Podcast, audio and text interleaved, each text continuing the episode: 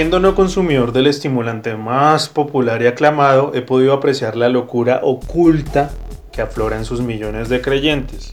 Reconózcanlos. Están en todo lado. En la oficina, cuando se podía ir, en la cara amable del vecino, en sus casas, en el espejo. Cuando me ofrecen café y digo, no, gracias.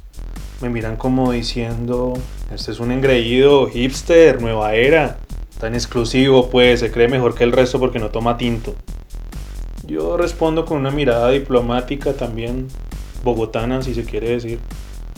Qué pena no tomarnos un tintico para que seamos amigos por dos segundos. Lo bueno es que no todos son calamidades, tengo alguna ventaja. En mi vida de oficinista promedio, cuando llega el termo del tinto y a todos se les iluminan los ojitos por ese leve recreo escolar de adulto que viene, puedo estar saliendo en hombros. No soy una amenaza para la pelea que tienen ellos por ese caviar líquido. Así que soy tan celebrado como Egan Bernal ganando el Tour de Francia a sus 14 añitos lo que prueba que el café tiene mejor publicista que las anfetaminas. Por otro lado, veo desde el palco VIP el síndrome de abstinencia que les da a muchos cuando pasa un tiempo y no tienen un tintico en las manos. Marica, 15 minutos de clase, weón. Necesito un café ya. Un triple modca latte expreso, weón. Así como lo oye. Uy, pero ¿qué? Invitar a una reunión y un tintico. Me imagino que en esta casa darán por lo menos un café, ¿no? Requiem por un tinto. Abstinencia pasivo-agresiva.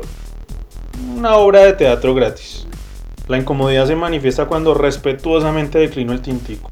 Me responden cosas como, pero si lo hizo mi mamá, ¿me lo va a rechazar? Este café lo cultivó mi abuela.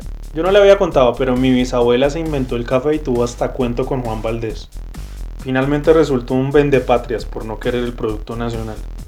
Que yo sepa, Brasil y no sé qué otros países del sudeste asiático son potencias cafeteras más poderosas que Colombia.